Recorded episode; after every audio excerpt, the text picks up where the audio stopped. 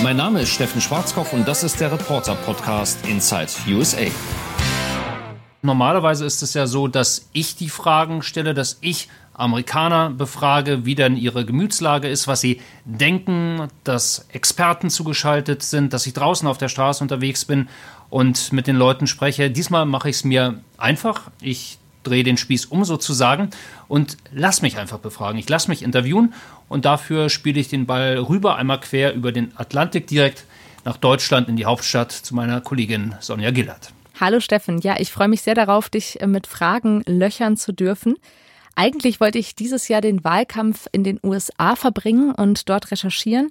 Das klappt leider nicht wegen der Corona-Pandemie, aber umso mehr freue ich mich, dass wir alle zwei Wochen über Amerika sprechen. Du hast wahrscheinlich äh, das gegenteilige Problem. Ich möchte gern einreisen in die USA und du würdest wahrscheinlich gern mal wieder ausreisen und trotzdem wieder einreisen können. Genau, oder? und ganz gerne mal unterwegs äh, sein, mehr unterwegs sein, die Parteitage der Demokraten, der Republikaner, der ganze Wahlkampf, der gesamte Zirkus, den wir normalerweise jetzt hier erleben, das fällt einfach mal flach. Passiert nicht. Alles sehr, sehr reduziert und das ist natürlich aus Reportersicht wahnsinnig schade. Ja, da ist das Schlagwort ja schon für diese Folge gefallen. Und zwar soll es in dieser Folge um den Wahlkampf im Ausnahmezustand, den Wahlkampf während der Corona-Pandemie in den USA gehen, den du gerade erlebst, Steffen. Und äh, um die Frage, was bedeutet das eigentlich für Donald Trump und für Joe Biden? Wen schwächt es, wen stärkt diese Situation vielleicht sogar? Denn es ist ja nicht nur ein aufgeheizter Wahlkampf, es wird auch dieses Jahr nicht wie sonst im Wahlkampf große Massenveranstaltungen geben. Die Demokraten haben ihren Nominierungsparteitag virtuell durchgeführt. Zur Einstimmung habe ich uns was rausgesucht, einen kleinen Eindruck, wie der Wahlkampf von Donald Trump gerade klingt. Der hat es sich nicht nehmen lassen, trotz der Corona-Pandemie vor einigen Anhängern aufzutreten. Und zwar zum Ärger der Demokraten in Wisconsin. Das ist der Bundesstaat, in dem eigentlich der Nominierungsparteitag der Demokraten hätte stattfinden sollen. Und es ging auch gleich bei Donald Trump um die Massen. Wow. Wow. I don't know what happened. Something happened. This was supposed to be just a quick little small gathering. Uh, this is what's happening. And we call it a peaceful protest. That way you can. You know, we're supposed to have 50 people, right? So we have a little more. Ja, da war er wieder der Hinweis auf die große Zahl der Menschen, die Donald Trump zujubeln. Das äh, kennen wir ja noch vor allem aus dem Jahr 2017 von der Amtseinführungsfeier, nach der Donald Trump debattiert hat, wie viele Menschen denn nun teilgenommen haben. Steffen, vielleicht kannst du uns ja gleich zu Beginn einmal erklären, Warum ist Donald Trump so besessen von Menschenmassen? Also ich glaube, da gibt es mehrere Punkte, Sonja. Zum einen ist es wohl wirklich so, dass er selbst Energie daraus zieht. Er sieht 5.000, 10.000, 15.000 Menschen, die ihm zujubeln und er kann durchaus äh, auf einem anderen Niveau als Barack Obama, aber ein guter Redner, ein unterhaltsamer Redner sein und äh, das befeuert ihn auch selbst in der Überzeugung, mich lieben die Menschen und deswegen braucht er das. Andererseits ist es auch tatsächlich so, dass bei diesen Massenveranstaltungen die Leute da rauskommen. Ich habe das x-mal erlebt in den letzten Jahren, weil Donald Trump sich ja quasi in einem Dauerwahlkampfmodus befindet, dass die Leute aus der Halle oder aus dem Stadion rauskommen und ähm, die sind tatsächlich fired up wie man hier sagen würde. Also das ist so ein bisschen vergleichbar wie ein Fußballfan in Deutschland, der aus dem Stadion rauskommt, der ein paar Bier getrunken hat. Seine Mannschaft hat 5 äh, zu 0 gegen Bayern München gewonnen und äh, die Leute stehen einfach unter Strom. Das ist äh, eine ganz, ganz merkwürdige Energie, die da ausgeht und das funktioniert halt auch. Und das, was die Leute dann da erlebt haben, wie großartig das war, das, das tragen die auch weiter. Also das ist, glaube ich, auch durchaus ein adäquates Wahlkampfmittel. Und dann kommt noch ein weiterer Punkt dazu. Das nennt man hier Social Permission. Das ist ganz interessant, das Ganze. Das heißt, wenn Leute sehen, ah, mein Nachbar war ja da, da waren 5000, da waren 10.000 Leute, die stimmen alle für Donald Trump, die sind dabei. Ich bin da nicht alleine, da sind noch mehr, die so denken wie ich. Eigentlich kann ich das auch machen. Also auch das passiert, glaube ich, und das sind so die drei Punkte, die mitentscheidend sind. Äh, Donald Trump will sich auch gern selbst darstellen als ähm, eine Maschine. Er ist unterwegs, er ist an allen Fronten unterwegs und dann auf der anderen Seite ist da Joe Biden, Sleepy Joe, wie er sagt, äh, der zu schwach und zu alt ist. Also auch das versucht er natürlich darzustellen. Ja, du hast gerade schon Fußballspiele erwähnt. So wie Fußballspiele und Fußballspiele vor allem vor Zuschauern gerade ein Diskussionsthema sind, machen natürlich auch Großveranstaltungen oder Wahlkampfveranstaltungen Donald Trump angreifbar. Die Demokraten haben ja nach seinem Auftritt in Wisconsin sogleich von einem Gesundheitsrisiko gesprochen und das aufgegriffen. Du warst in Tulsa dabei, in Oklahoma, dem Kampagnenstaat von Trump. Da gab es dann ja auch einen Anstieg ähm, von Ansteckungszahlen in der Stadt. Mich würde mal interessieren, welche Wählergruppen erreicht Trump mit seinen großen Live-Events denn? Beziehungsweise welche Gruppen der Wähler will er denn erreichen? Also es sieht immer so aus. Ähm, das ist so ein bisschen das, was auch nach Deutschland transportiert wird. Das sind letztendlich die weißen alten Männer, diejenigen, die nicht so wahnsinnig, so wahnsinnig viel Grips in der Birne haben. Ich glaube, mit solchen Vorurteilen, da muss man extrem vorsichtig sein. Klar, ähm, er geht vor allem an seine Basis. Das ist äh, die arbeitende Mittelklasse sozusagen. Das scheinen so die einfachen Leute zu sein im mittleren Westen. All das ist richtig. Ähm, und auch in Tulsa war es so, dass ich würde mal sagen, 95 Prozent der Menschen, die bei dieser Rallye dabei waren, die 6000, dass die weiße Hautfarbe hatten. Also Afroamerikaner hat man da wirklich nur sehr, sehr selten gesehen. Einige, wenn man das äh, so hart formulieren will, Alibi-Afroamerikaner, ähm, die im Hintergrund zu sehen war, aber es war schon ähm, eine deutliche weiße Mehrheit und Donald Trump geht da auch gezielt drauf. Aber, und jetzt komme ich zum großen Aber, ich war im Urlaub äh, an den Great Lakes. Ähm, ich war in Michigan unterwegs, genauso unheimlich wichtig, dieser Bundesstaat wie äh, Wisconsin. Und äh, dort, natürlich kommst du immer mit Leuten im Gespräch auf dem, auf dem Campingplatz.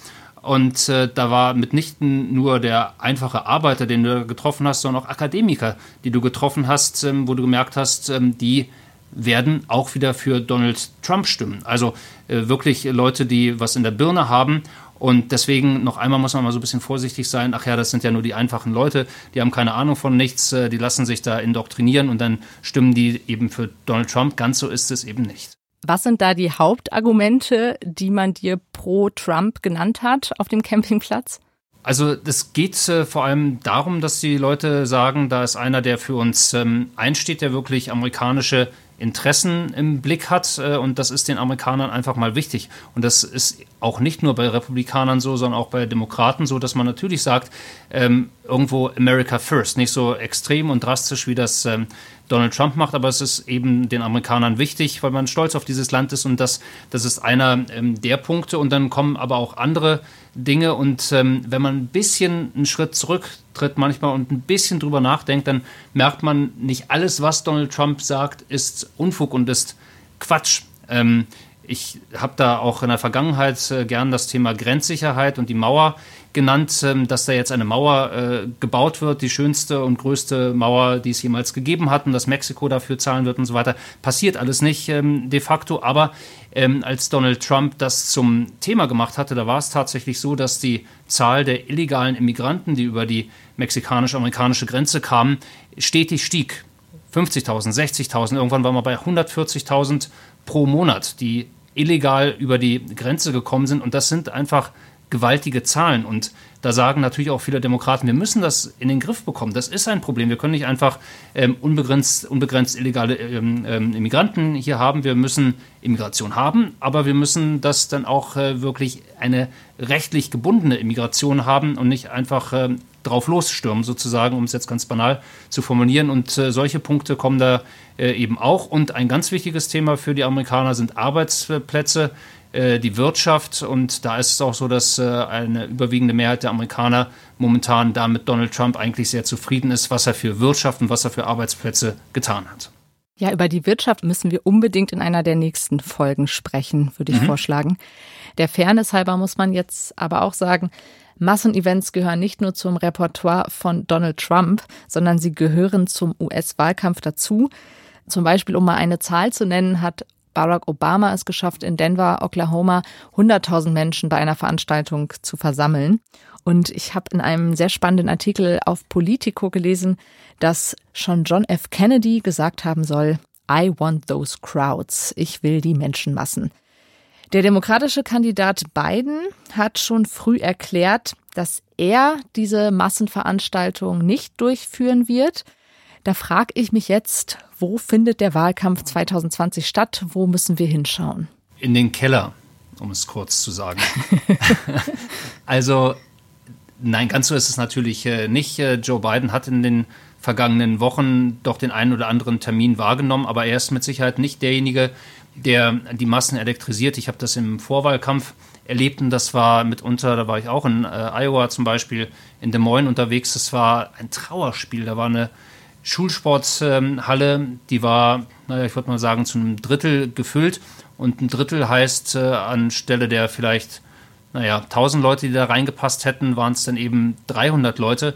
Und nach einer halben Stunde verließen die Leute langsam den Saal, weil der einfach, wenn er live spricht, ohne Teleprompter, kein extrem begnadeter Redner ist. Und deswegen ähm, kommt ihm das natürlich dann auch zu Passe, dass wir eine Corona-Epidemie haben klingt ein bisschen merkwürdig, aber aus wahlkampftechnischer Sicht äh, hat er natürlich einen guten Grund zu sagen, wir gehen nicht raus, wir machen keine Massenevents, wir wollen die Menschen nicht gefährden, wir machen das wirklich low profile von zu Hause und von zu Hause oder wenn er dann mal eine Rede hält, dann ist das eben mit Teleprompter bisher ähm, und ähm, ich glaube auch, dass er mit dieser Taktik bislang sehr, sehr gut gefahren ist. Das ist so ein bisschen nach dem Motto, Trump, der ähm, redet sich selbst an die Wand, ähm, der besiegt sich selbst. Äh, lass ihn reden. Ähm, ich mache das hier ganz ruhig, ganz abgeklärt, ganz staatsmännisch und das könnte reichen. Ist nicht ganz ungefährlich, die Strategie, weil die Republikaner und Donald Trump natürlich sehr lauthals ihm vorwerfen, der versteckt sich, der will nicht raus, der will nicht mit Menschen in Kontakt kommen, der will vor allem keine unbequemen Fragen haben, weil äh, Interviews macht er kaum, Pressekonferenzen, selbst wenn die Pressekonferenzen heißen, dann ähm, gibt es nicht das Frage-Antwort-Spiel, was man bei Donald Trump erlebt, wo es ja immer Wortgefechte gibt. Ähm, ich glaube, Joe Biden würde da keine gute Figur machen, wie wir wissen aus der Vergangenheit. Und deswegen noch einmal ähm, tut er, glaube ich, aus demokratischer Sicht da gut daran, das wirklich sehr, sehr reduziert zu machen. Es ist ja schon überraschend, dass Donald Trump immer wieder erwähnt, dass jetzt auch im Rahmen des Nominierungsparteitags, dass Joe Biden ja seine Reden vorab aufzeichnen würde, mhm. während er selbst auch vom Teleprompter abliest.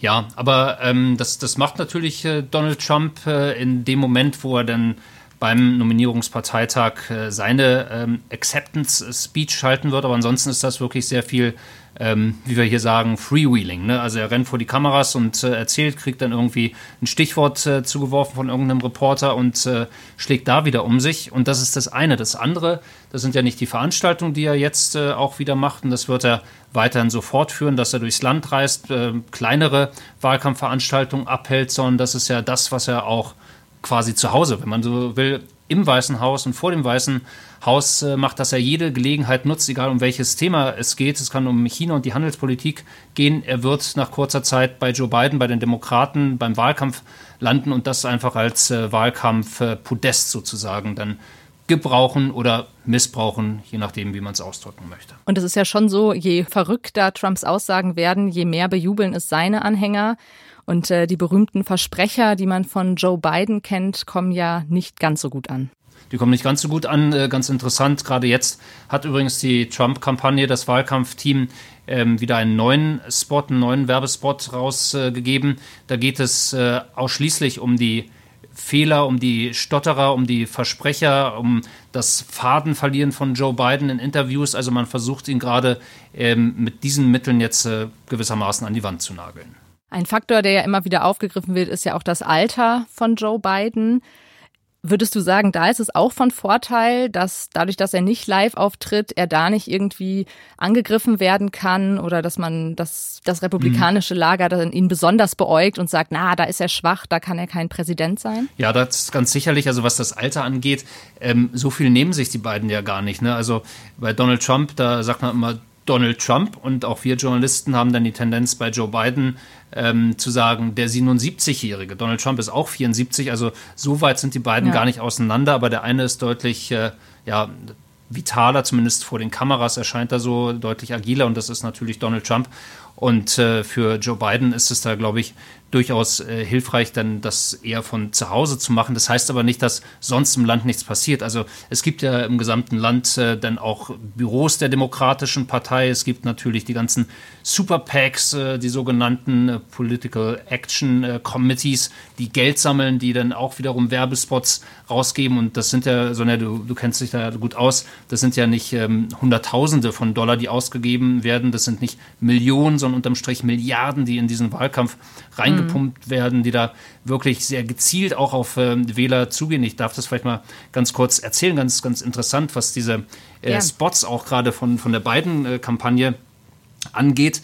Ähm, es werden jetzt momentan auch äh, in Florida äh, Spots vermehrt geschaltet und ähm, die sind natürlich in englischer Sprache, aber dann in Miami, in der Gegend von Miami, wo es äh, sehr, sehr viele Kubaner gibt, wird das Ganze mit einem kubanischen Akzent äh, ausgestrahlt. In Orlando äh, mit einem puerto-ricanischen äh, Akzent äh, oder noch ein anderer Bundesstaat, in Arizona zum Beispiel, wo natürlich dann äh, viele ähm, Mexikaner auch rübergezogen sind mit einem mexikanischen Akzent. Also extrem gezielt werden da Wählergruppen angesprochen und das passiert abseits von dem, was Joe Biden von zu Hause in Wilmington in Delaware macht. Also das ist eine gewaltige Wahlkampfmaschinerie und das natürlich auf beiden Seiten. Genau, die Wahlspots gibt es nicht mehr nur auf Englisch. Dazu habe ich auch eine kleine Hörprobe rausgesucht. Dime con quién andas y te diré quién eres.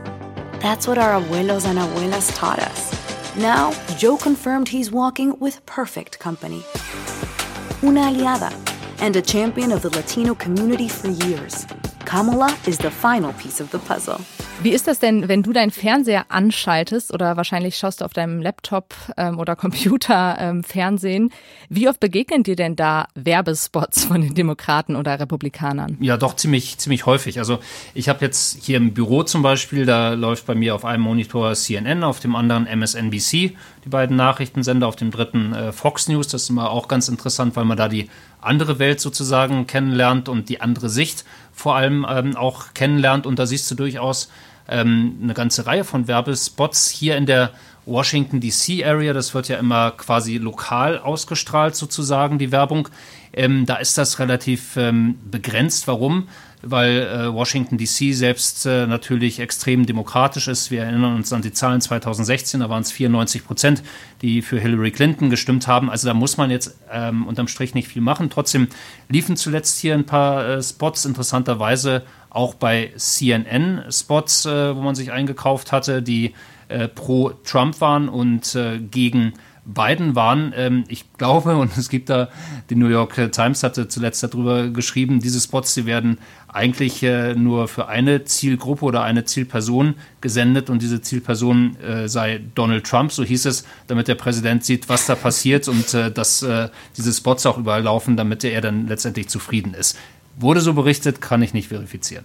Es gibt eine andere Plattform, die der Präsident seinem Konkurrenten voraus hat. Und zwar sind das die Pressekonferenzen, auch gerade die Pressekonferenzen im Rosengarten ähm, des Weißen Hauses. Da teilt er ja auch ganz gerne mal aus, zuletzt auch gegen die Kandidatin, die demokratische Kandidatin für das Amt der Vizepräsidentin, Kamala Harris.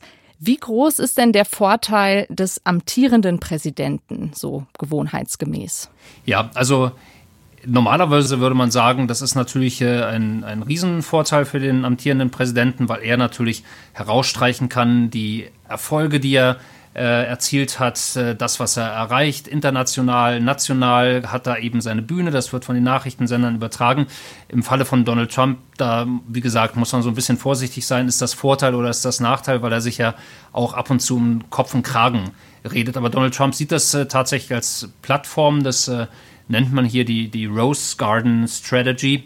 Ähm, also das heißt, äh, man verlässt sich darauf, dass man als Amtsinhaber im Weißen Haus diesen Rosengarten vor dem äh, Weißen Haus auf der Südseite dann auch nutzt, ähm, quasi als äh, gewissermaßen Wahlkampfbühne. Das haben in der Vergangenheit, äh, glaube ich, alle Präsidenten gemacht äh, in einem gewissen Maße.